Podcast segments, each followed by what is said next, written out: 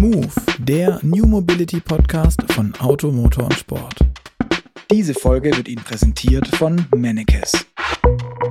Hallo und herzlich willkommen zu Move, dem New Mobility Podcast von Auto, Motor und Sport. Mein Name ist Luca Leicht und mit mir hostet diesen Podcast wieder einmal der sehr, sehr, sehr geschätzte Kollege der Online-Redaktion, der heute wieder in der Redaktion ist, während ich wieder zu Hause bin. Gerd, du bist in der Redaktion. Was ist da los? Servus, Luca. Ja, ich sage einfach mal Servus, obwohl ich hier im schönen Stuttgart sitze und nicht nahe München, wie sonst so oft. Ja, äh, ab und zu zieht's mich einfach ins Büro und äh, ich bin natürlich tief traurig, dass du da nicht bist. Aber ich freue mich sehr, dich zu hören und noch mehr freue ich mich auf unseren Gast, den schon wieder du uns eingeladen hast. Heute geht es um ein Thema, was wir schon länger nicht mehr beackert haben. Ähm, ja, künstliche Intelligenz. Äh, warum sprechen wir darüber? Weil das viel mit autonomem Fahren zu tun hat und das ist natürlich genau unser Ding. Ähm, und du sagst uns jetzt sicher, äh, wie es da weitergeht, oder? Äh, genau. Ähm, wir haben ja erst kürzlich mit äh, Matthias Kaiser von Mercedes gesprochen, mit dem ausführlich das Thema ähm, Drive Pilot, also dieses Level 3 System von Mercedes beackert. Und ähm, die Frage ist ja aber trotz allem, was steckt denn dahinter? Und da, wie du schon gesagt hast, Gerd, ähm, geht es relativ viel um KI, um, um Sensorik etc. Und dafür haben wir uns heute Nils Berkemeyer ähm, eingeladen, der Gott sei Dank die Zeit gefunden hat, uns das Thema KI, autonomes Fahren und vor allem auch die Fortschritte in den letzten Jahren ein bisschen zu erklären. Nils arbeitet bei einem israelischen KI-Startup, das Autobrains heißt, ist dort Vice President of Corporate Development, so zumindest stand es in der Pressemitteilung, was es genau ist, also was man als Vice President macht ähm, und was Corporate Development heißt, ob das wirklich nur Geld dran schaffen ist. Ähm, würden wir ihn auch gleich noch fragen, weil er sitzt jetzt zusammen mit seinen Kollegen in einem Berliner Büro, das es junge Unternehmen jetzt aufgebaut hat. Und es hat sich, wie ich das für Startups ja eigentlich üblich ist, nicht viel weniger vorgenommen, als mal geschwind äh, Marktführer für die Bereitstellung sicherer und erschwinglicher Lösungen für das autonome Fahren zu werden. Zitat Ende. Ähm, Finde ich ambitioniert, aber das ist ja eigentlich auch eine schöne Sache. Äh, mit ambitionierten Ideen kommt man ja auch häufig weiter, als wenn sie nicht so ambitioniert sind. Deswegen, äh, Nils, schön, dass du da bist und äh, herzlich willkommen im Podcast bei uns. Ja, grüß dich, Luca. Vielen Dank. Du bist ja eigentlich erst so richtig seit ein paar Tagen bei Autobrains. Ähm, davor warst du knapp drei Jahre, glaube ich, bei Continental, beziehungsweise genauer bei der Venture Capital Tochter von Conti und hast dich unter anderem um unter, also Investitionen in Startups gekümmert. Wenn ich das alles richtig verstanden habe vorher in der Recherche, dann warst du auch der, der die Investitionen äh, für Autobrains von Conti gesteuert hat. Ähm, Korrekt. Jetzt, jetzt ist die Frage, jetzt bist du da drin, jetzt siehst du tatsächlich von innen. Hast du schon erste Leichen im Keller gefunden, seit du die Seite gewechselt hast? Ehrlich gesagt im Gegenteil. Also ähm, als Investor schaut man ja immer von außen auf die, die Entwicklung des Unternehmens, aber man kann es nie von wirklich von innen mal sehen, wie weit und äh, wie ähm, bahnbrechend die Technologie wirklich ist. Und das, was ich bisher gesehen habe, äh, äh, hat mich nur darin bestärkt in meiner Entscheidung, äh, das Team äh, Vollzeit als äh, Teil des Managements zu unterstützen. Ähm, vorher hieß es ähm, israelisches Startup. Ähm, lebst du jetzt auch in Israel, Nils? Ja, man könnte schon sagen, ja, alle paar Wochen äh, reise ich dort schon rüber. Ähm, ich verbringe doch ja, einige Wochen im Jahr dort. Ähm, aktuell hält sich noch in Grenzen. Ich sage jetzt mal jeden zweiten Monat für ein paar Tage oder Wochen. Aber ähm, ja, im Zweifel wird es nicht weniger in Zukunft. Okay. Du bist ja eigentlich, zumindest verrät uns das LinkedIn, ähm, BWLer, also ganz klassisch und hast irgendwie noch bisschen M&A gemacht, ähm, dich da weitergebildet, aber die künstliche Intelligenz, das Thema Machine Learning und das ganze Feld rund ums autonome Fahren gilt eigentlich für viele Leute als mit eines der schwierigsten Felder überhaupt in der ganzen Autobranche. Wie gesagt, du bist von Haus aus BWLer. Wie so verstehst du überhaupt, was du da tust, beziehungsweise was ihr da tut? Wie kannst du das einschätzen und woher hast du diese Expertise jetzt? Ja, das ist eine exzellente Frage. Ähm, ich sag's mal so, wie du schon sagtest, mein Background ist eigentlich in der BWL. Ähm, ich habe aber grundsätzlich karriereseitig ähm, direkt im Hightech-Bereich, im Investmentbereich angefangen. Ähm, also ich komme eigentlich aus dem klassischen Venture Capital Geschäft, ähm, habe mein Handwerk bei einem äh, etablierten europäischen VC eCapital erlernt. Und äh, dieser VC hat äh, seit Anbeginn der 90er rein in Hightech-Firmen investiert, aus verschiedenen Sektoren. Und ähm, einfach gesagt, ähm, zumindest ist das meine Perspektive und das ist auch das, was ich in der Branche sehe, viele Karriere-VCs im Hightech-Bereich, die erfolgreiche Investments machen, haben nicht unbedingt einen technischen ähm, Abschluss in den jeweiligen Startups oder, oder Technologien, in die sie investieren.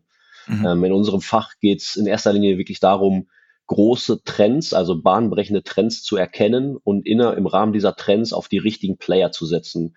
Und wenn man sich im Rahmen dieser Technologien auf die einzelnen Player fokussiert, dann ähm, sind es am Ende vom Tag relativ klassische Kriterien, anhand derer man ein, ich sag mal, erfolgsversprechendes Startup erkennen kann. Das heißt, du musst gar nicht verstehen, was die können und wie gut die sind? Also du musst gar nicht verstehen, ob die jetzt wirklich besser sind, sondern nur, ob die Zahlen stimmen? Nee, nee, also im, vor allem im Deep Tech-Bereich äh, geht es vor allem darum zu verstehen, ob sie besser sind. Nur das kann man sehr gut marktseitig auch herleiten. Also es geht ähm, es geht am Ende nicht dafür darum, dass ich selbst den Code äh, des Startups analysieren und nachprogrammieren kann, sondern es geht darum, dass ich einschätzen kann, ähm, wie stark der technologische Vorteil für eine gewisse Zielanwendung ist in einem gewissen Markt. Und das macht mhm. man typischerweise marktseitig, indem man eben extrem gut verdrahtet ist zu Konzernen, ähm, anderen Technologieexperten oder auch Lehrstühlen an Universitäten und äh, eben weiß, wie man sich die richtige Fachexpertenmeinung einholen kann. Und darin sind VCs typischerweise ziemlich gut. Verstehe. Es würde mich trotzdem noch interessieren, du hast eingangs gesagt, dass ähm, es für dich sehr naheliegend war, ähm, zu wechseln. Wenn ich das so höre, dann warst du vorher ähm, quasi, bist du von deinem, von dem einen Unternehmen dann zum Mandanten, Kunden, Geschäftspartner gewechselt. Für mich klingt das aber immer so ein bisschen nach, nach Höchst, unter Höchststrafe verboten.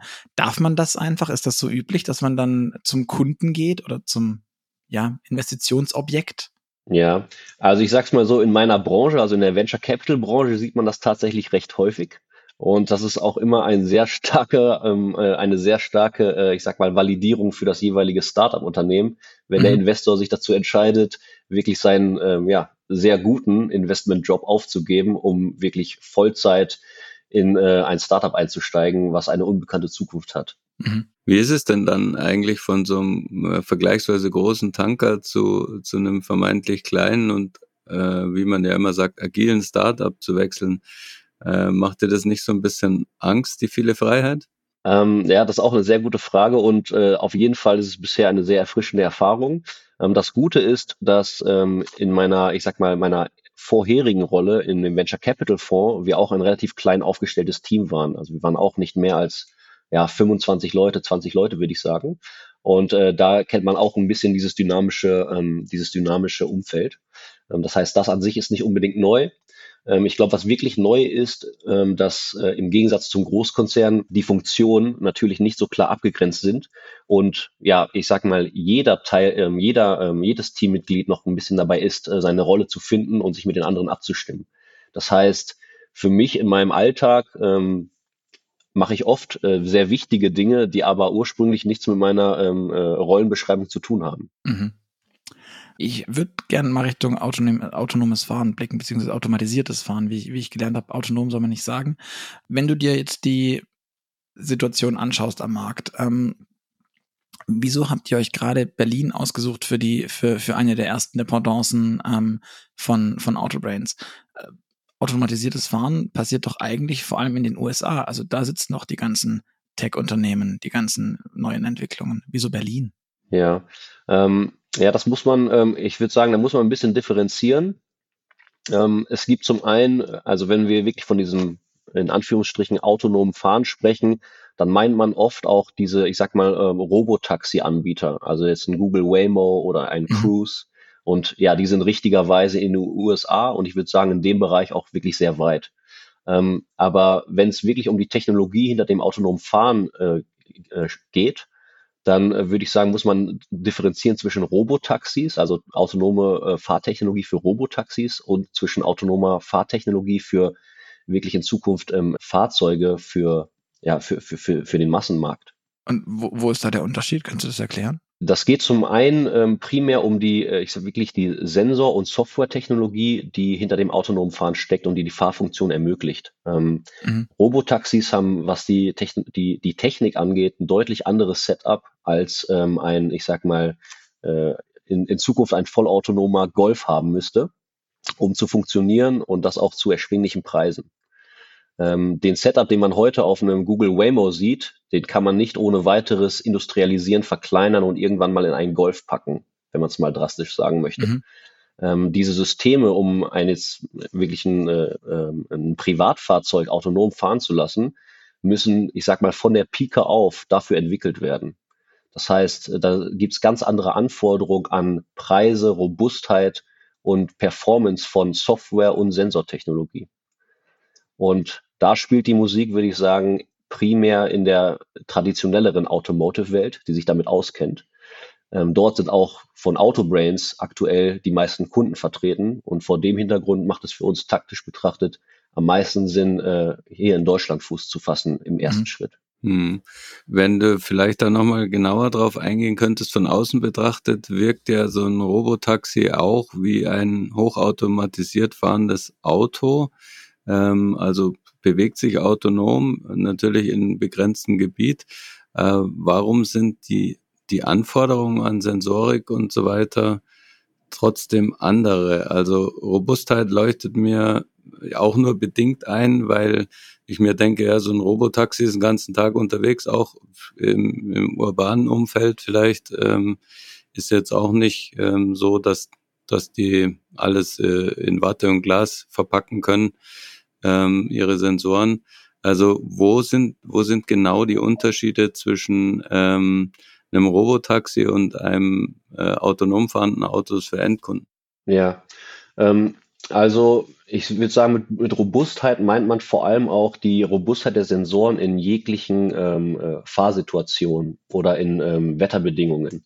Du hattest es ja gerade schon richtig gesagt, ähm, die Robotaxis, die wir heute sehen, und das machen sie auch sehr eindrucksvoll, fahren äh, ja teilweise vollautonom auf ähm, fest definierten Strecken. Das sind einige wenige fest definierte Strecken und ähm, auch nur zu gewissen Zeiten am Tag und auch nur unter gewissen Wetterbedingungen.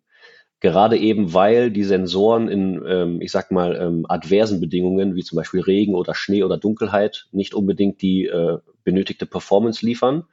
Und weil zum Beispiel auch die LiDAR-Sensoren, die man sich anschaut, die auf diesen Robotaxis angebracht sind, in ihrer jetzigen Form so nicht ohne weiteres Auto verbaut werden können und auch alle paar hunderttausend Kilometer ähm, gesäubert oder erneuert werden müssen. Das ist kein Szenario für ein ähm, ähm, äh, privates Fahrzeug. Hm.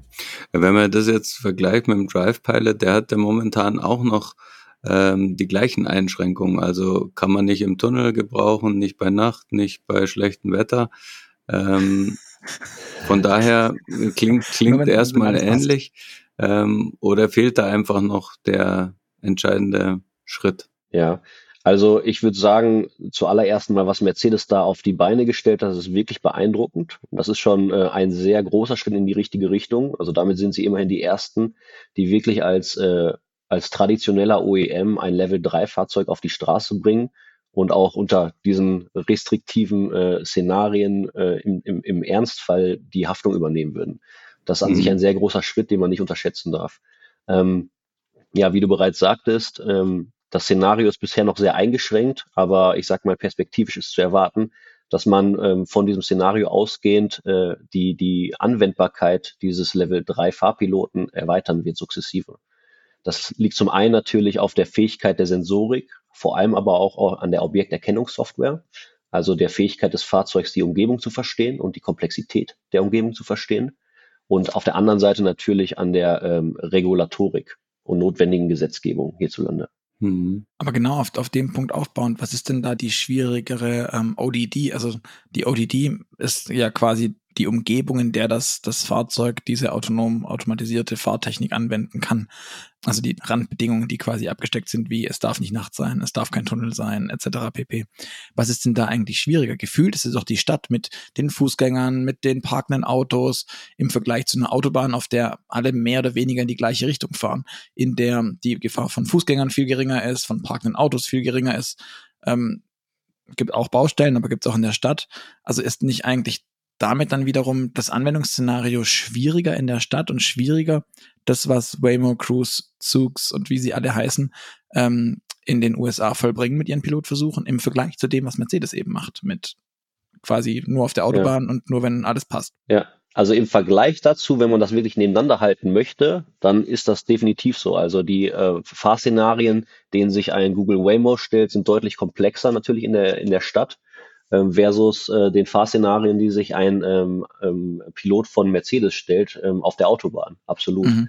Nur was ich vorhin eingangs gesagt hatte, ist eben, dass dieses System von Google Waymo sich nicht ohne weiteres mhm. äh, zu erschwinglichen Preisen äh, in einem äh, Privatfahrzeug implementieren lässt. Das ist genau die Schwierigkeit. Kannst du genau das quantifizieren? Weil das ist, glaube ich, spannend. Also auch dann äh, fürs Verständnis, wie viel teurer, weil das am Ende ist, geht es ja wahrscheinlich um, um Kohle, ähm, wie viel teurer so ein, so ein Waymo wäre im Vergleich zu einem so einem EQS ähm, Drive Pilot. Wir haben jetzt gelernt, glaube ich, er kostet 5000 äh, ja. Dollar, äh, Euro, Entschuldigung, ähm, diese Technik, dass der das kann. Dann sind die Waymos wahrscheinlich mit ihrer Ausstattung wie viel teurer? Einfach nur über den Daumen gepeilt. Ich nagel dich jetzt nicht auf Einkaufspreise von Google fest. Ja, das kann ich auch leider nicht im Detail beantworten, aber alleine schon, also das ist eine gute Zahl, ein guter Referenzwert. Alleine schon dieses, also dieser, dieser Preis, diese 5000 noch was Euro für den Pilot von Mercedes, ähm, alleine damit kann schon ein großer LiDAR-Sensor von ähm, auf einem Waymo-Fahrzeug fast nicht mithalten. Also alleine der Sensor ist heutzutage noch zu teuer. Huh. Ähm, das ganze Sensorpaket, was auf so einem Robotaxi äh, sitzt, das kostet über die Hunderte von tausend Euro um das mal in Perspektive zu setzen. Das kann man nicht ohne weiteres in ein ähm, Passagierfahrzeug einbauen. Okay, das wäre dann Faktor 20. Das ist nicht so richtig äh, erschwinglich für den normalsterblichen Golfkunden, glaube ich. ja, ähm, da kommt natürlich auch noch hinzu, was man vielleicht nicht vergessen sollte, die, die ganzen Robotaxis haben zumindestens jetzt geografisch beschränkte Einsatzgebiete. Ne? Also da spielt wahrscheinlich schon noch eine große Rolle, dass die Karten und so alle quasi hardcodiert da äh, in der Software drin sind und sich das Ding auch da nicht rausbewegt, oder? Genau, das ist nochmal ein sehr wichtiger Punkt, dass das äh, gut, dass du das nochmal betonst, ähm, weil gerade da ist auch ein bisschen auch die, äh, die Finesse äh, hervorzuheben bei Mercedes, weil ähm, es ist zwar restriktiv in den Szenarien, aber man kann es auf allen Autobahnen in Deutschland benutzen. Das ist ja. einfach schon mal eine sehr große ODD. Mhm. Wogegen ähm, äh, ein Google Waymo in einzelnen Straßen in äh, Phoenix oder in, äh, jetzt in San Francisco herumfährt, aber auch nicht weiter. Mhm. Und ähm, das liegt unter anderem an dem, ja, ich sag mal, an der Skalierbarkeit des Softwaresystems für diese Objekterkennung. Das mhm. ist wirklich alles andere als trivial. Werbung Wer ökologisch nachhaltig mobil sein möchte, wünscht sich häufig auch sein Elektrofahrzeug durch selbst erzeugte Sonnenenergie zu Hause aufzuladen. Durch die intelligente Steuerung moderner Solaranlagen wird es mit der Mennekes Wallbox Amtron Charge Control möglich, Energie kostengünstig zur Verfügung zu stellen oder den Eigenverbrauch selbst erzeugter Energie zu maximieren. Amtron Charge Control bietet genau die Ladelösung, die in Kombination mit ihrer Solaranlage zu ihrer individuellen Lebenssituation passt. Ich würde gerne nochmal in die Vergangenheit gucken. Ähm, ich glaube, Audi hat uns 2017 mal eingeladen, einen Kollegen, das war der Dirk Gulde, der, glaube ich, fahren durfte dann, und ein, ein Buch lesen auf der Autobahn mit dem Audi Stauassistenten. Der wurde uns 2018 versprochen. Und dann passierte nichts. Weil die Systeme kamen nicht und jetzt kam endlich Mercedes und hat sowas ähnliches oder im Prinzip das gleiche, das gleiche Spiel in Stern äh, vorgestellt. Kannst du mir sagen, was in diesen vier beziehungsweise fünf Jahren tatsächlich passiert ist und was da noch diesen Push gegeben hat oder auch was vorher der Hemmschuh war, dass das diese Systeme nicht gab bis dahin? Ja, also ich würde äh, annehmen, dass in dieser Zeit eine Menge, Menge manuelles Training von Objekterkennungssoftware stattgefunden hat. Weil das ist auch die Krux in diesem System. Mhm. Ähm, ja, also da kommen wir jetzt vielleicht schon ein bisschen in diese technischen ähm, Unterschiede zwischen äh, verschiedenen Ansätzen bei der Objekterkennungssoftware. Aber der traditionelle Ansatz, den der Großteil der Branche fährt, ist dieses traditionelle, ich nenne es jetzt mal kontrollierte äh, Training oder ähm, der, der Objekterkennungsalgorithmik. Und einfach gesagt äh, müssen heutige Systeme, wie sie zum Beispiel ein Mercedes verwendet, müssen mit Milliarden von manuell beschrifteten Bildern oder Bildsequenzen trainiert werden, um einzelne Konzepte oder Gegenstände oder Szenen erkennen zu können. Mhm. Und man muss sich das so vorstellen, um einem, äh, um eine, um dieser Objekterkennungssoftware beizubringen, was ein Fußgänger ist, mhm. müsste man dieser Software wirklich Milliarden von Bildern von Menschen in verschiedenen Umgebungen vorzeigen Mhm. damit das System irgendwann mit einer hoffentlich hohen Konfidenzrate von über 99 Prozent im echten Verkehr auch in der Lage ist, so einen Fußgänger zu erkennen. Mhm. Nur das muss man sich vorstellen, muss man in Theorie nicht nur in Theorie, sondern in Praxis für jeden Gegenstand ähm, vornehmen, den ein Fahrzeug ähm, im Verkehrsalltag typischerweise antreffen könnte. Mhm. Und das in sich ist nicht skalierbar und äußerst teuer und ähm, sehr unflexibel. Mhm. Und das wiederum beschränkt die Anwendungsgebiete von diesen ähm, assistierten äh, Fahrlösungen auf mhm. gewisse ODDs, wie zum Beispiel nur die Autobahn, weil da die Komplexität sehr begrenzt ist und eine drastisch geringere Anzahl von Gegenständen anzutreffen ist. Mhm. Ja, und, und hinzu kommt wahrscheinlich dann auch die ganze Regulatorik, also die Gesetzgebung, ähm, die, die dahinter steckt, die das alles ermöglicht. Ich glaube, letztes Jahr erst hat der damalige Verkehrsminister, ähm, Andi Scheuer hieß er, wir haben ihn schon fast vergessen, ähm, erst das Gesetz klar gemacht für, für Level 3. Aber wenn wir jetzt schon in das Thema KI einsteigen, wir hatten ja schon den einen oder anderen Podcast für die Zuhörer da draußen, ähm, Folge 35 war es, glaube ich, mit Michael Kopp von ähm, Irair, oh Gott, Artificial Intelligence ähm, Forschungsinstitut, äh, war unter anderem auch bei hier damals ähm, gesprochen und mit Arnold Schlegel von ZF hatten wir auch gesprochen zum Thema KI. Ich glaube, es schade aber nicht, wenn wir das Thema KI grundsätzlich nochmal bisschen aufarbeiten oder du das vielleicht könntest und mit ein paar wenigen Sätzen versuchst, ähm, wie KI funktioniert und was KI eigentlich ist, ähm, zu erklären und was es vielleicht auch tatsächlich von der menschlichen Intelligenz unterscheidet. Ja, gerne. Ähm, genau wie ich es gerade äh, eingangs schon mal erwähnt hatte, ähm, bei der KI äh, für ähm, assistiertes und automatisiertes Fahren geht es vor allem um äh, die äh, exakte Ob ähm, Objekt- bzw. Szenenerkennung rund um das Fahrzeug herum. Das heißt, ein mhm. Fahrzeug mhm. muss in die Lage versetzt werden, ja, am Ende vom Tag ähnlich wie ein Mensch oder besser als ein Mensch zu erkennen, was um das Fahrzeug herum passiert, damit eben assistierte oder automatisierte ähm, Fahrmanöver eingeleitet werden können. Ähm, und für diese, ich sag mal, Objekt- bzw. Szenenerkennung verwendet man gewisse KI-Systeme, das sind neuronale Netze, die manuell darauf trainiert werden, gewisse Gegenstände und ähm, Konzepte zu erkennen, wie jetzt zum Beispiel einen Baum oder ein Schild mhm. oder einen Passanten. Mhm. Und ähm, ja, was wir sehen, wenn man sich wirklich die Technologie an sich anschaut, ist, ähm, dass ähm, derzeit ein Paradigmenwechsel stattfindet in der Art, wie diese Systeme für die echte Welt, ich sag mal, trainiert werden. Mhm. Ähm, den einen klassischen Ansatz, ich nenne es jetzt mal klassisch, den nennt man im, ich sag mal, im Fachjargon Supervised Learning. Das heißt so viel wie kontrolliertes oder überwachtes Lernen. Ähm, das bedeutet etwa so viel wie, man nimmt ein neuronales Netz, äh, was für eine Objekterkennung pro programmiert wurde und füttert dies mit, wie gesagt, Milliarden von Bildern, die vorher von Menschenhand ähm, manuell beschriftet wurde. Das heißt, mhm. man füttert viele Bilder und auf diesem Bild sind zum Beispiel Menschen zu sehen oder Bäume und da sind dann gewisse Boxen drumherum gezeichnet, die mhm. unten dann äh, beschriften, das ist ein Mensch, das ist ein Baum. So und ähm, diese Systeme füttert man dann mit Milliarden von diesen Bildern, so dass sie sich, äh, ich sag mal, fein, selbst feintunen können und irgendwann im echten Leben, wenn sie dann auf einen Baum treffen, mit einer gewissen Wahrscheinlichkeitsrate sagen können, okay, das ist ein Baum und das ist ein Mensch. Damit man das aber tun kann und damit das dieses System im Fahrverkehr sämtliche auch wirklich Grenzfälle meistern kann, müsste man ja diese Systeme mit Milliarden von Bildern von ja, einer unzähligen Anzahl oder am Ende vom Tag fast unendlichen Anzahl möglicher Gegenstände in verschiedenen Situationen äh, befüttern. Und das an sich ist eine sehr große Herausforderung. Und das mhm. liegt wiederum daran, dass das Lernen an sich ja kein eigenständiges Lernen ist, wie es ein Mensch macht, sondern eben kontrolliertes Lernen ist, wie es eine Maschine macht. Mhm. Das ist der alte Ansatz. Dann gibt es jetzt den neuen Ansatz, den wir bereits in anderen Sektoren sehen. Also jetzt zum Beispiel ähm, eine prominente Firma in diesem Bereich, die da sehr viel Forschung betreibt und das bereits erfolgreich anwendet, ist zum Beispiel Facebook beziehungsweise Meta AI.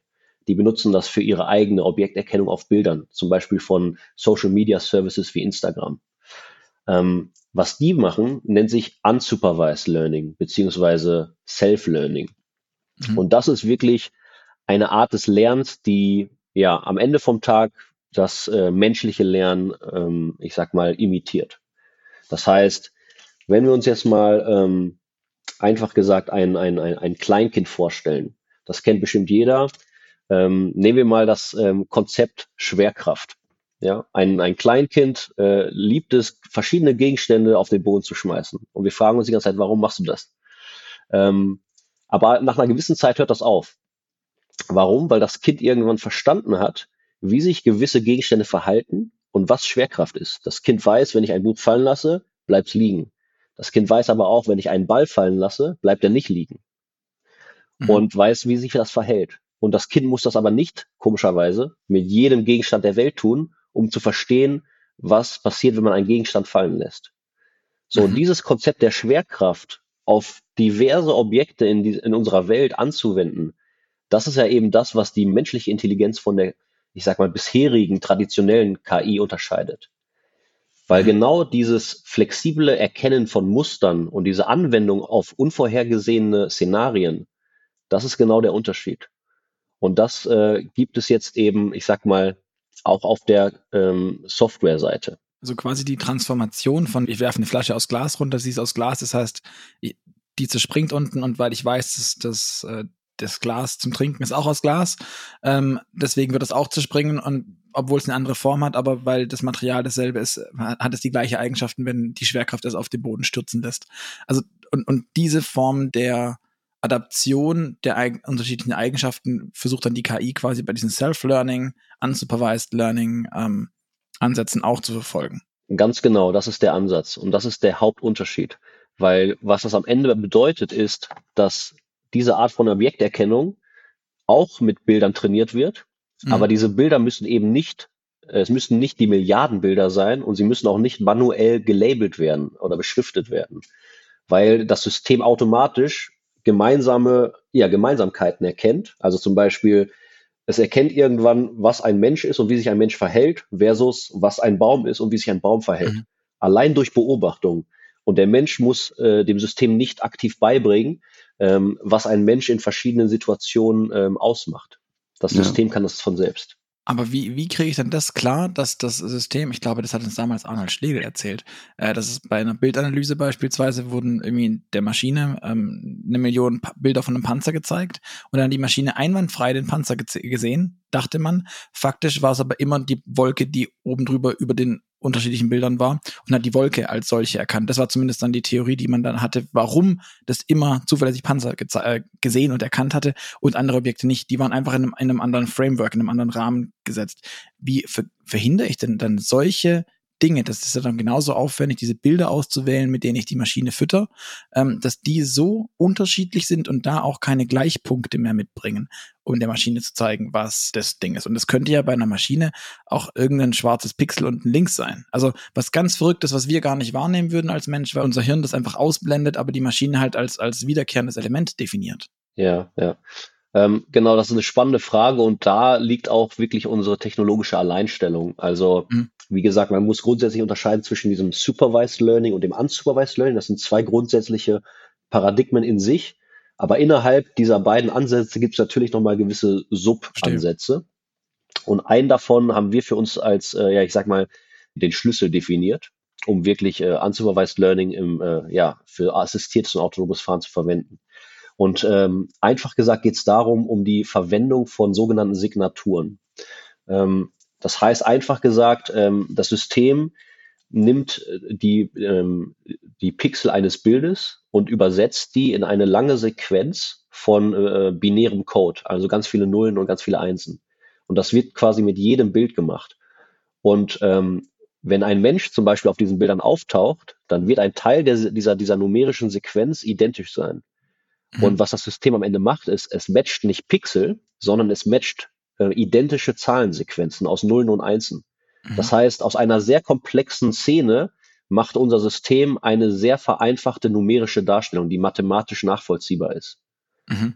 Und darüber kann man am Ende eben auch sicherstellen, wenn man im Test merkt, äh, dass das System gewisse Objekte aufschnappt, die es nicht aufschnappen sollte, dann weiß man exakt durch diesen binären Code, auf welches Bild oder welchen Gegenstand im Bild dies zurückzuführen ist und kann es äh, sehr schnell beheben.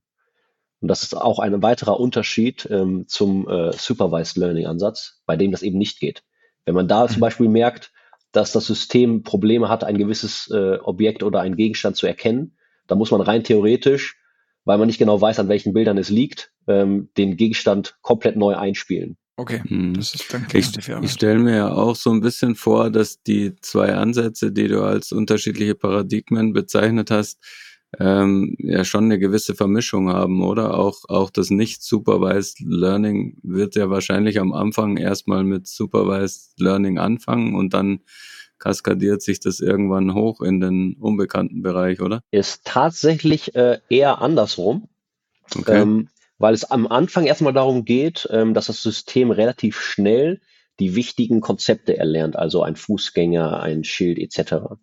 Ähm, diese Konzepte erlernt das System bei uns wirklich von selbst. Das heißt, ähm, es wird mit Bildern gefüttert, die sind aber nicht beschriftet und es lernt automatisch, was gewisse Konzepte sind und spuckt am Ende eine, ähm, ich sag mal, Kollektion von diesen Konzepten aus. Und der menschliche Schritt, der dann, ich sag mal, ja, könnte man sagen, supervised ist, ist wirklich, dass ähm, der Mensch hingeht und sagt, okay, dieses Konzept nennen wir Mensch und ähm, wir verknüpfen das mit der folgenden Driving Policy. Also wenn ein Mensch in einem Fahrweg ist, dann musst du das und das tun.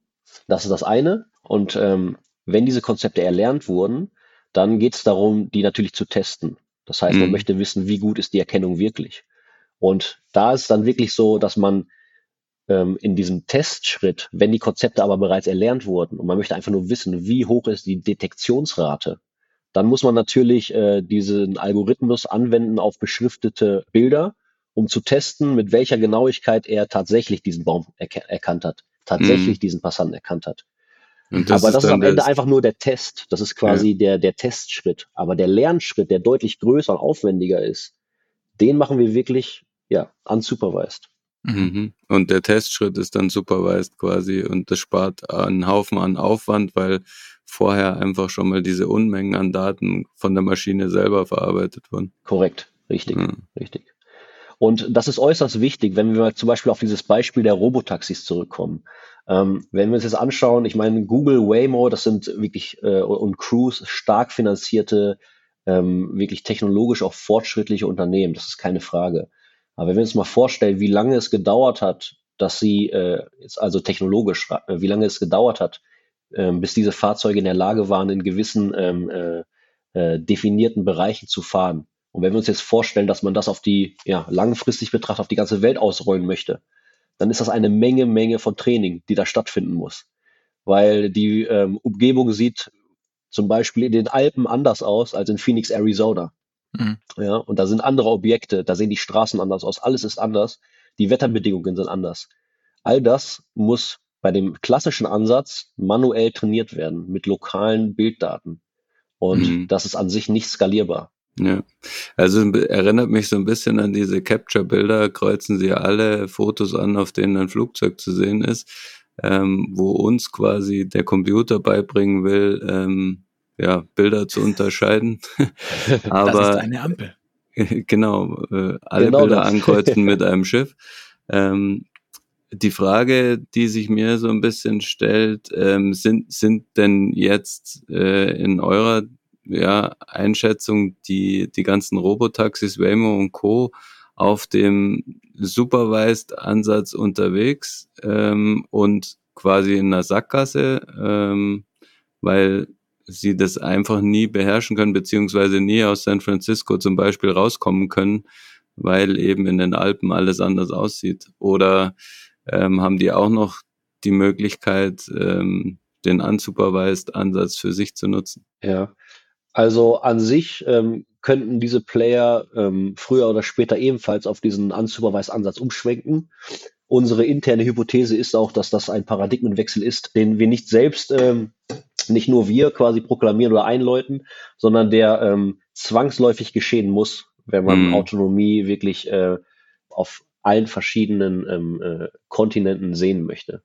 Mhm. Ähm, rein theoretisch kann es sein, dass diese Player irgendwann auch auf diesen technologischen Ansatz umsteigen, der in sich aber auch sehr herausfordernd ist. Das heißt, man kann das nicht so ohne weiteres.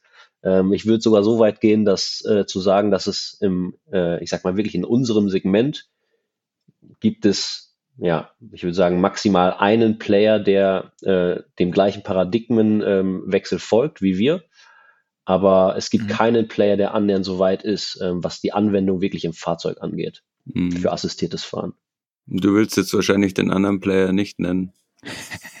ähm, naja, das, äh, äh, da möchte ich jetzt irgendwie keine falschen, keine falschen Hoffnungen. Äh, ja, ich will auch kein Bashing betreiben. Also das sind alles tolle, smarte Leute, aber wenn man sich wirklich die Traktion im Markt anschaut, dann da, das ist einfach wirklich ganz klar das Bild. Mhm. Wenn man äh, jetzt eure KI füttert, mit was eigentlich? Also nur mit Kameradaten oder reden wir dann auch von LiDAR oder Radar-Daten, ja. die da reinkommen und in auch wieder in binäre Codes übersetzt werden? Ja, das ist eine exzellente Frage, weil genau das ist auch ein bisschen diese äh, die Alleinstellung dieser Technologie, dieser signaturbasierten Unsupervised Learning Technologie, dass wir die gleiche Kerntechnologie auf theoretisch jedem Sensorsignal verwenden können. Also wir mhm. können das auf Radar, auf LiDAR, theoretisch geht auch äh, ähm, äh, Ultrasound. Ähm, es ist eigentlich für das System egal, weil äh, die, es findet eine Art von Übersetzung in binären Code statt. Dieser binäre Code wird gematcht und geclustert. Darüber werden Konzepte generiert und die werden am Ende mit einer Driving Policy verknüpft. Das ist, der Sensor ist quasi äh, äh sekundär. Und ja. ähm, genau das ist ja auch eben der Vorteil von uns als, äh, ich sag mal, wirklich reiner Software-only ähm, Objekterkennungssoftware-Anbieter, dass wir eben sagen, langfristig werden wir nicht nur die Kamerasensorik transformieren mit Objekterkennung von Autobrains, sondern eben auch Radar und LiDAR. Hm. Mhm. Ähm, das finde ich aber jetzt eigentlich spannend, weil da, das führt auch ein bisschen auf eine Frage, die wir schon, schon mit versucht haben, mit Matthias Kaiser von, von Mercedes zu besprechen. Was für eine Auflösung haben denn dann solche Sachen? Wenn ich mir überlege, man hätte jetzt vier, hängt da 4K-Kameras beispielsweise in so ein Auto rein, dann ist das ja einfach eine unfassbar riesig große Menge an Daten, die da in Echtzeit analysiert werden muss. Wenn man da jetzt aber stattdessen irgendwie eine, eine, keine Ahnung, einen einfachen Radar nimmt oder, oder, oder einen Ultraschallsensor vielleicht sogar, ähm, dann ist ja die Datendichte und die, die Menge an Daten deutlich geringer. Was braucht ihr da, um mindestens, um, um damit die Software überhaupt funktioniert und, und sauber arbeiten kann? Oder kann die auch überfordert werden, wenn es zu viele werden? Ja, das ist eine gute Frage. Also ich würde es mal so beantworten. Ähm, die aktuellen Produkte, die wir entwickeln, das sind ja in erster Linie ähm, ADAS-Funktionalitäten, also Level mhm. 2, Level 2 Plus. Und äh, diese Systeme laufen auch wirklich äh, äh, auf sehr einfachen Kameras. Also wir sprechen hier von 1,7 oder 8 Megapixel Kameras. Und also ähm, 1900 irgendwas Handykamera mäßig. also wirklich quasi, ja genau, genau. Genau, aber eben weil die, weil unsere Software so flexibel ist, ähm, ja, haben wir bereits auf 1,7 Megapixel wirklich beeindruckende Performance erzielt. Und ähm, ja, gerade durch diese Performance waren wir auch in der Lage, all diese, ich sag mal, Tier-One-Partnerschaften zu schließen, die wir bereits haben. Mhm. mhm. Und ähm, insgesamt ist aber dieser Mix der Sensoren äh, schon auch extrem wichtig fürs automatisierte Fahren, weil für mich wirkt es ja so ein bisschen wie das Konzept des menschlichen Gehirns, dass man eben ja die Sinne beisammen hat und ähm, alle interpretiert dann auf einen universellen Code. Ähm, aber ihr braucht schon auch ähm, alle Kanäle, quasi alle, alle Sensoren, oder? Ja, ich will es schon so sehen. Ähm, also insgesamt äh, ist ja schon der Konsens auch in der Automobilbranche, dass man diese drei Sensoren braucht. Ähm, wie du es bereits sagtest, äh, man hat halt, auch der Mensch hat ja verschiedene Sinne, auf die er sich im Alltag verlassen kann. Und ähm, äh, ähnlich ist es beim Auto, weil all diese Sensoren haben halt ihre Stärken und Schwächen. Und äh, wenn man am Ende vom Tag sich ein ähm, Fahrzeug vorstellt, was wirklich drei redundante Systeme an Bord hat, also ein redundantes Kamerasystem, ein, ein eigenständiges äh, Kamerasystem, LiDAR-System und Radarsystem, dann ähm, ja, hat man wirklich oder sollte man ähm, die, die, das notwendige Sicherheitsniveau erreichen, um vollautonom fahren zu können und keine Fehler zu machen. Mhm. Genau. Ähm, was an diese Sensoren angeht, natürlich, ähm, ich sag's mal, wenn wir uns das jetzt anschauen von, von, der, von der Penetrationsrate, dann ist natürlich Kamera der mit Abstand äh, dominanteste Sensor weil das ein Sensor ist, ähm, der bereits heute in äh, der Vielzahl von Fahrzeugen verbaut wird. Der ist schon durchindustrialisiert und sehr günstig und sehr robust. der ist vor allem billig. Genau, der ist vor allem billig. Das ist das, was, was in Automotive sehr wichtig ist, vor allem für, für den Massenmarkt. Und ähm, ähnliches gilt für Radar, wo gleich auch da jetzt äh, durch diesen ähm, Hochdefinitionsradar viel technologische Innovation betrieben wird, in der man quasi die ja, ursprünglichen äh, Robustheits- und Kostenvorteile von einem Radar nimmt, aber den Radar an sich trotzdem hochauflösend gestaltet. Mhm. Und dadurch am Ende vom Tag ähm, ein Stück weit den Kostenvorteil aufrechterhält, den ein Radar mitbringt, aber ähm, ich sag mal ein bisschen die Nachteile ausmerzt, was diese hochauflösende Erkennung angeht, mhm. ähm, was zum Beispiel ein LiDAR mitbringt. Ein LiDAR wiederum ist sehr hochauflösend, sehr genau, aber eben sehr teuer und nicht robust bei schlechtem Wetter zum Beispiel. Ja. Mhm. Und das Ziel ist, ähm, ich sag's mal, wenn man das jetzt, äh, wenn man sich diese drei Sensorengruppen anschaut, dann wird äh, der dominante Sensor die Kamera sein, danach der Radar und am Ende der LiDAR. Und das Ziel aktuell ist, ähm, die Performance, so viel Performance aus dem Radar und der Kamera rauszukitzeln, dass man die Anzahl von notwendigen LiDAR-Sensoren minimieren kann. Mhm. Auch spannend. Das heißt aber, dass, dass eigentlich die, weil viele sagen ja, dass der LiDAR quasi auch der Enabler ist, aber den versucht man trotzdem so klein zu halten wie möglich. Finde ich, es auch, auch, anstatt den einfach dann, wenn, wenn man ihn eh braucht und nicht drum rumkommt, den nicht quasi so zu stärken und einfach nur in Anführungszeichen billig zu machen. Wie die ja. Handykamera, die jetzt in den, in den Autofrontscheiben klebt. Ja, ja. Ähm, also völlig valider Gedanke. Das hatte ich mir teilweise diese Frage auch schon öfters gestellt. Ich selbst ähm, war auch in der Vergangenheit an zwei ähm, äh, Leader ähm, ähm äh, Startup-Investments äh, direkt involviert. Du warst bei Blickfeld mit bei, die sitzt noch in München. Ja, genau, genau. Genau. Blickfeld in München, da habe ich, also ich habe das äh, Investment von Continental früher geleitet in diese Firma. Mhm und ähm, kennt eben diese Diskussion um, äh, ich sag mal, Kostendegression und auch das äh, Potenzial, diesen Sensor zu industrialisieren. Ähm, mhm. Das Blickfeld zum Beispiel hat da einen sehr starken Ansatz, aber ähm, nichtsdestotrotz am Ende vom Tag, wenn man einen LiDAR mit einem Radar oder einer Kamera vergleicht, äh, offen gesagt, da fehlt mir die Fantasie heute zu sagen, dass ein LiDAR irgendwann günstiger wird als eine Kamera. Äh, okay. Not gonna happen. okay. Ja, äh, am Ende erinnert ja auch ähm, die Diskussion so ein bisschen an die, an die Batterietechnologie. Am Anfang haben wir alle drauf geguckt, wie können wir noch mehr Energiedichte da reinbringen. Ähm, und inzwischen hat sich die Diskussion viel mehr verschoben Richtung Preise, weil das halt einfach für den Massenmarkt das Entscheidende ist.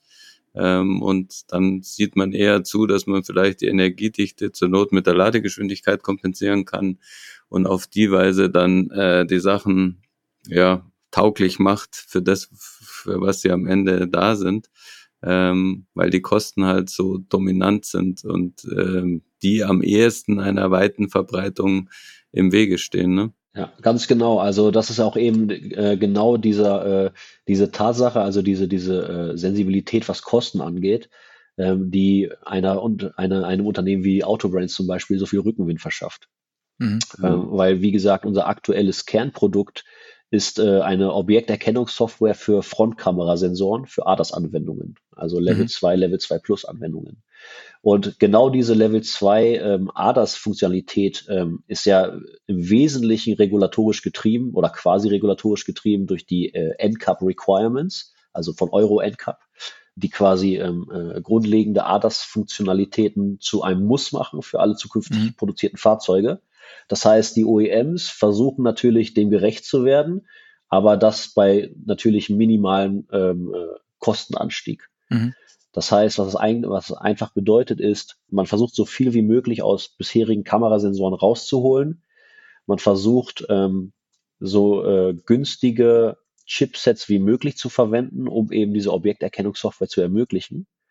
Und genau das ist äh, der Punkt, in dem Autobrain sehr stark ist, weil wir mhm. eben durch diese signaturbasierte, diesen numerischen Unsupervised Learning Ansatz in einer deutlich geringeren, ich sag mal mit äh, deutlich geringerer Rechenkapazität ähm, diese ähm, Aufgaben äh, vollbringen können mhm. im Vergleich zu anderen Systemen. Das heißt, unser Vorteil ist wirklich, wir können zu dem OEM gehen und dem Tier 1 gehen und sagen, such dir das Chipset im Markt aus, wir werden unsere Software für dieses Chipset, auf dieses Chipset integrieren. Du wirst am Ende eine robuste, deutlich kostengünstigere Level 2, Level 2 Plus Anwendung erhalten als aktuelle Marktstandards. Mhm. Mhm. Das finde ich, finde ich ziemlich spannend. Ähm, vor allem unter, dem, unter der Maßgabe, dass du sagst, ähm, ihr braucht dann entsprechend wenig Rechenleistung auch. Ähm, Rechenleistung kostet auch in der Regel Energie.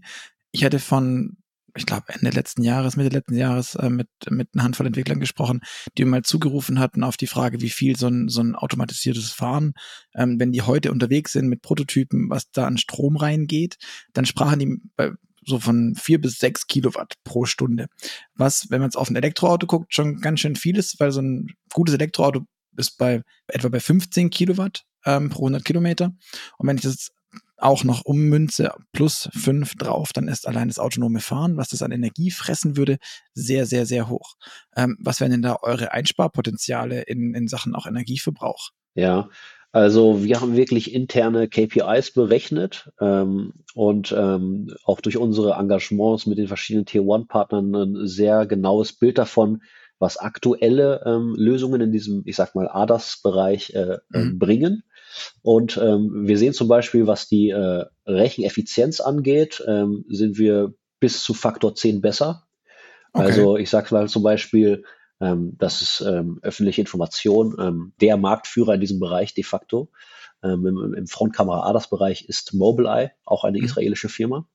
Ähm, was die einfach gesagt machen, ist, die haben einen eigenen Chip, auf dem ihre eigene Objekterkennungssoftware ähm, läuft. Und äh, dieses Bundle wird vertrieben oder integriert gemeinsam mit Tier One-Kunden und dann dem OEM übergeben. Mhm. Und äh, alleine deren Chip ähm, hat offiziell, ähm, ich glaube, ähm, fünf, ermöglicht bis zu fünf äh, Tops, also te äh, Terra Operations per Second. Und äh, wir hingegen laufen auf einem zum Beispiel Renesas oder Amarella-Chip, also ein etabliertes Chipset im Markt. Der Renesas, das ist, was ist das? Ein, ein Tops, ein Tops. Und wir benutzen noch nicht mal die volle Rechenkapazität von diesem oh. Renesas-Chip und ähm, erreichen trotzdem mindestens genauso gut Performance-Kennzahlen wie jetzt eben ähm, äh, äh unsere Wettbewerber das klingt doch sehr beachtlich.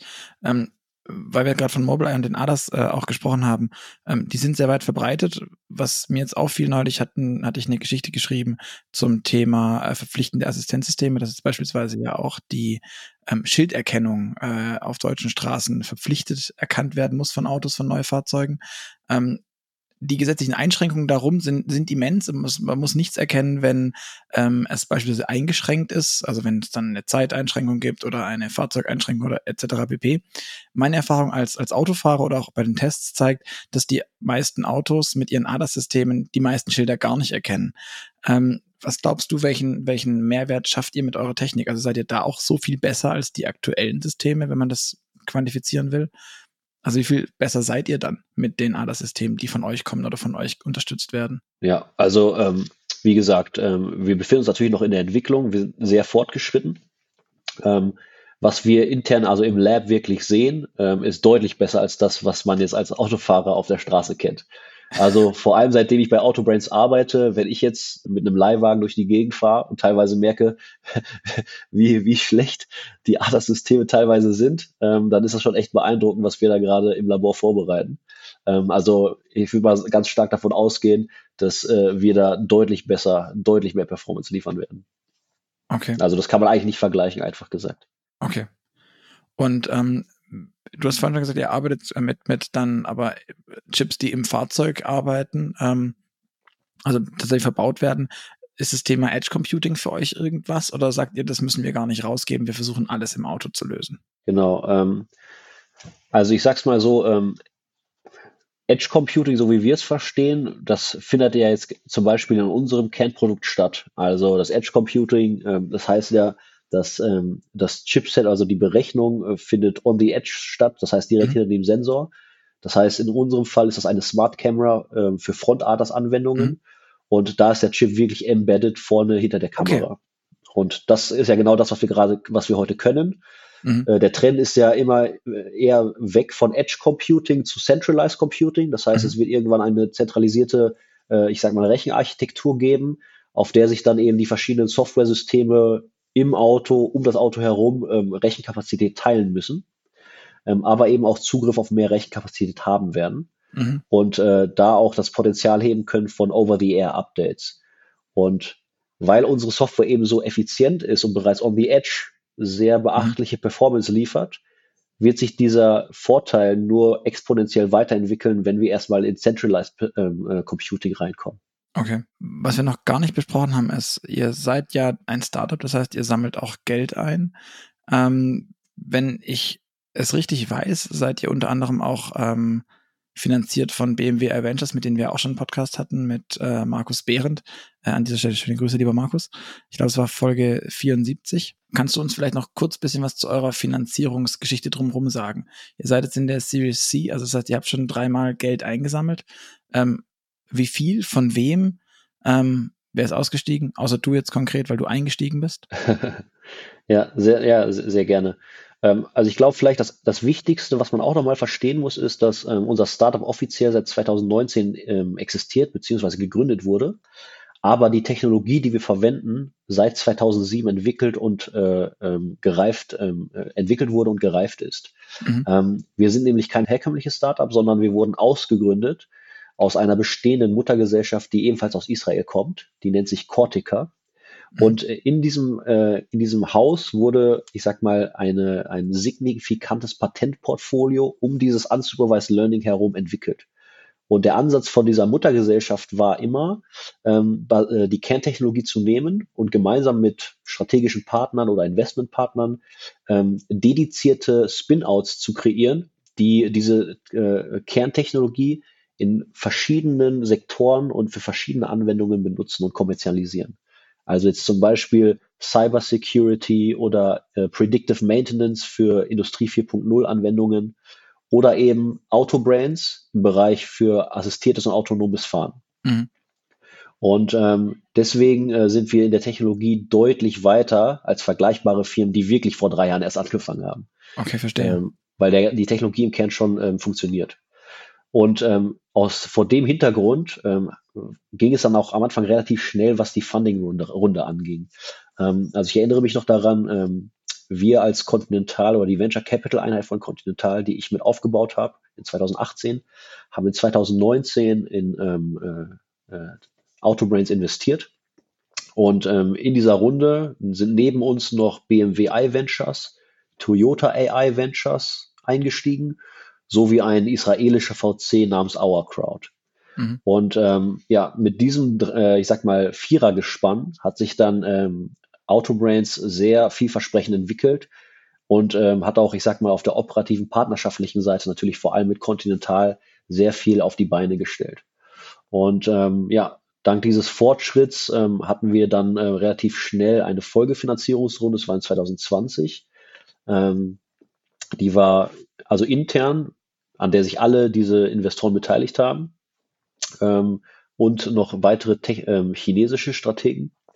Und ähm, ja, jetzt vor kurzem die große Runde, das war dann wirklich ähm, ja, aufgerundet 120 Millionen, ähm, angeführt von Temasek, der äh, Staatsfonds aus Singapur.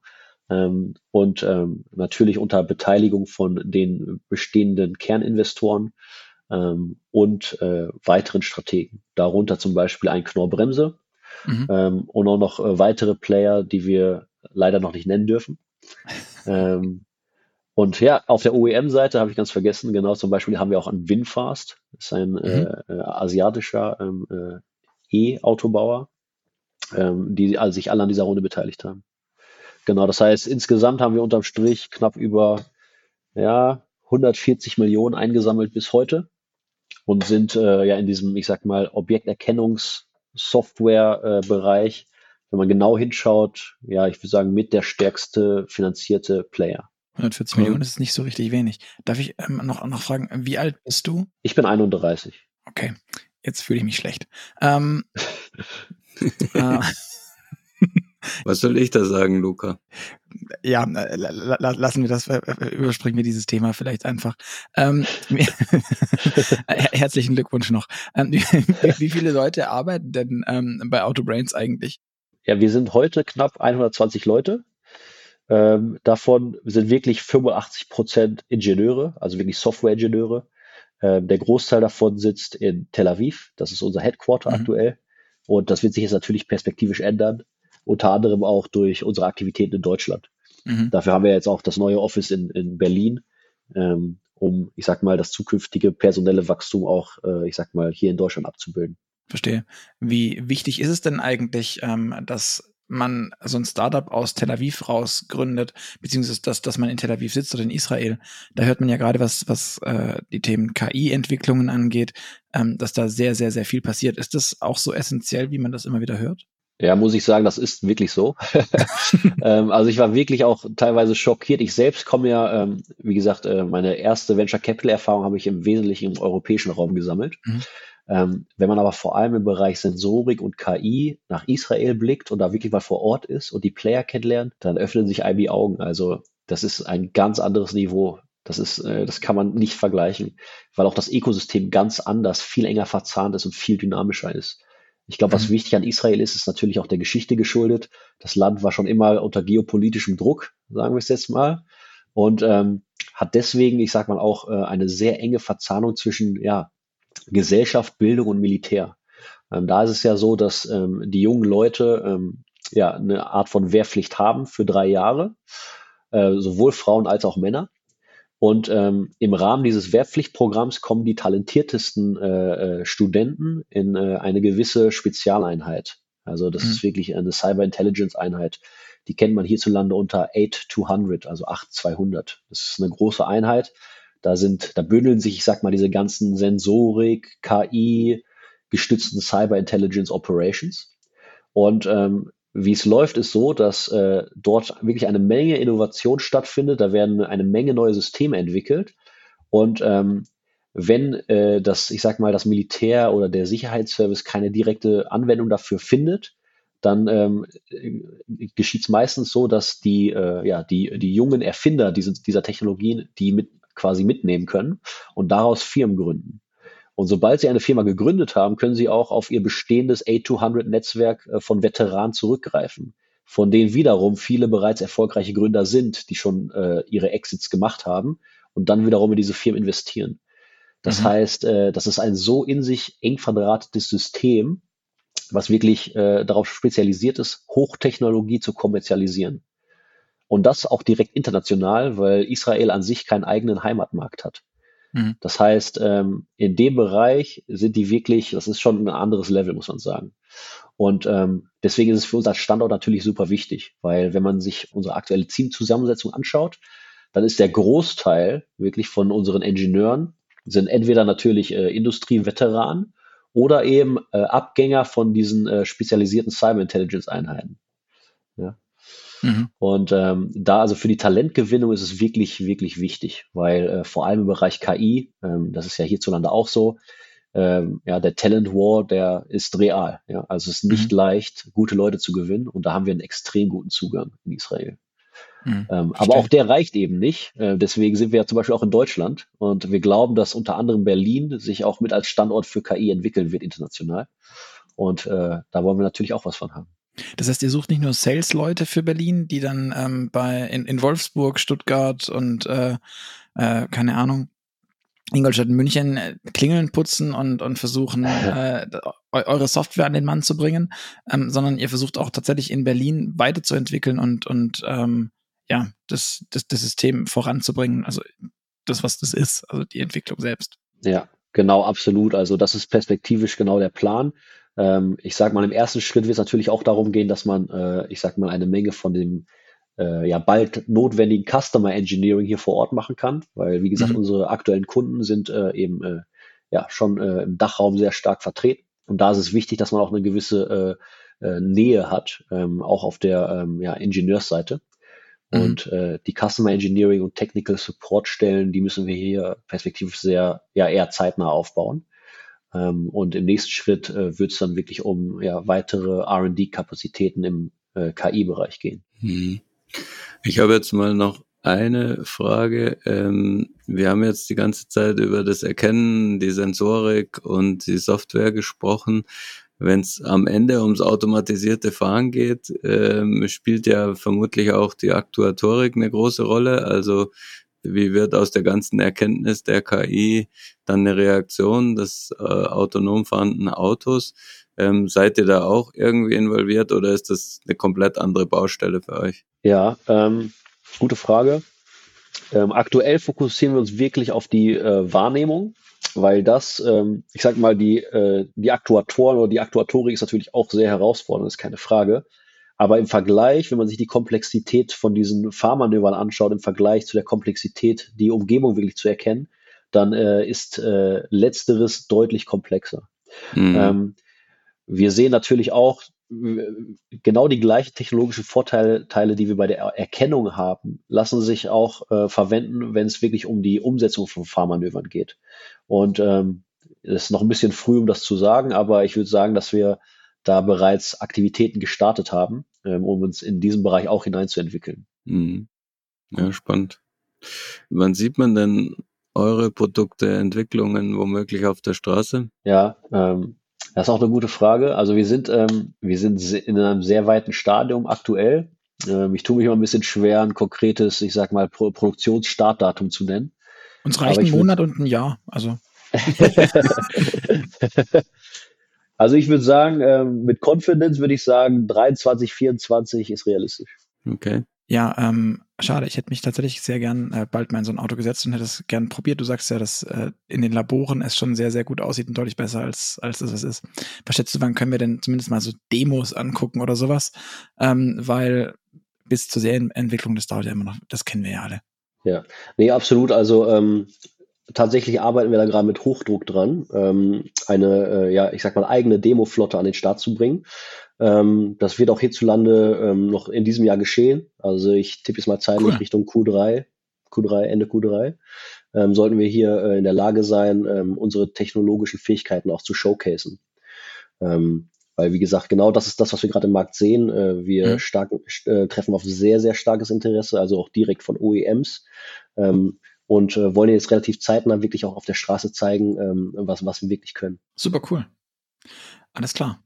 Ähm, ich glaube, wir sind damit eigentlich schon auch relativ weit fortgeschritten. Gerd, hast du denn noch eine Frage? Nee, ich ähm, bin ja meine Frage nach der Aktuatorik schon losgeworden und würde sagen, äh, wir switchen wieder zurück zu dir. Die bewährten A- und B-Fragen, die darfst du alle wieder stellen. Äh, genau. Ähm, Nils, für dich, wir haben an jedem Ende eines jeden Move-Podcasts eine kleine Fragerunde, bei dem du dich für das Für oder Wider entscheiden darfst. Ähm, Und wenn es eine kleine sinnvolle Geschichte gibt oder auch eine spannende, lustige Geschichte, lass uns gerne wissen. Ähm, welcher Typ bist du? Eher Streamingdienst oder CD und Schallplatte? Boah, auch schon eine schwierige Frage. Aber ich würde sagen, ja, Streamingdienst. Ferrari oder Tesla? Tesla. Apple oder Google? Google. Loft in der Stadt oder altes Bauernhaus auf dem Land? Vielleicht muss man dazu sagen, dass wir gerade dich, glaube ich, im Homeoffice sehen und du eine wunderschöne Stuckdecke im Hintergrund hast, die mich etwas neidisch macht.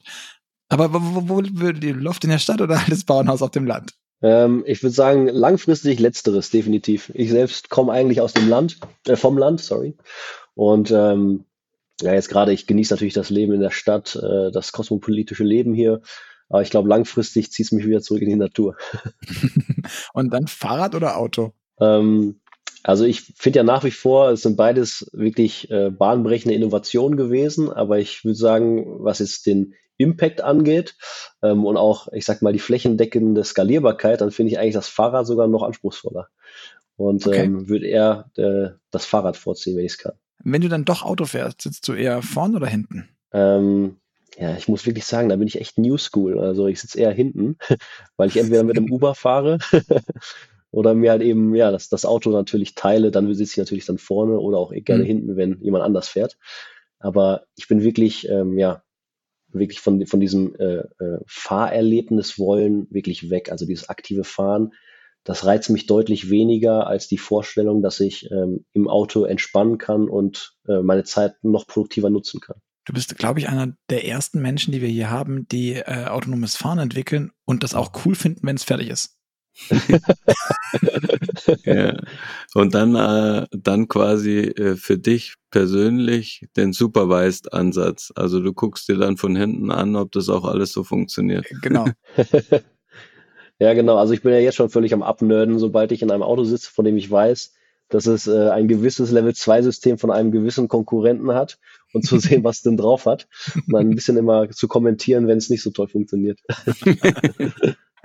ähm, in Sachen Datenschutz und AGBs, bist du mehr der Typ Aluhut oder Accept All? Ähm, ja, muss ich schon sagen, eher, ja, eher Accept All. Ja.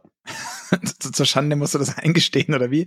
Also es Ja, weil, wie gesagt, ich bin am Ende vom Tag wirklich ein Pragmatiker oder ich weiß nicht, ob es Pragmatismus ist oder auch einfach nur Faulheit. Ähm, wirklich, mir ist, äh, ich bin ein, ein generell äh, jemand, mir, mir ist Convenience sehr wichtig. Und der Mehrwert von Convenience, da bin ich bereit, einiges für zu opfern. ich weiß, das wollen viele nicht hören. Das ist auch nicht das typisch deutsche Mindset, aber ja, da muss ich mich leider outen.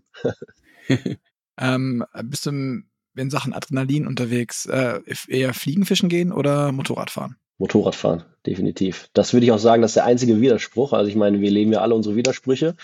Aber ich glaube, wenn ich eins nochmal in diesem Leben mache, dann ist es äh, mir äh, eine klassische Straßenmaschine kaufen. Bevor die irgendwann auch nochmal selbst fahren, wobei das glaube ich, das funktioniert nicht so gut.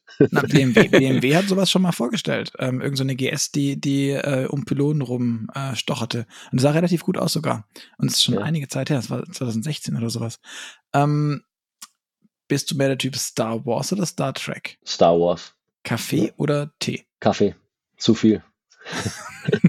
Steak oder Falafel? Ah, ist auch jetzt wieder als Berliner natürlich blöd, aber Steak.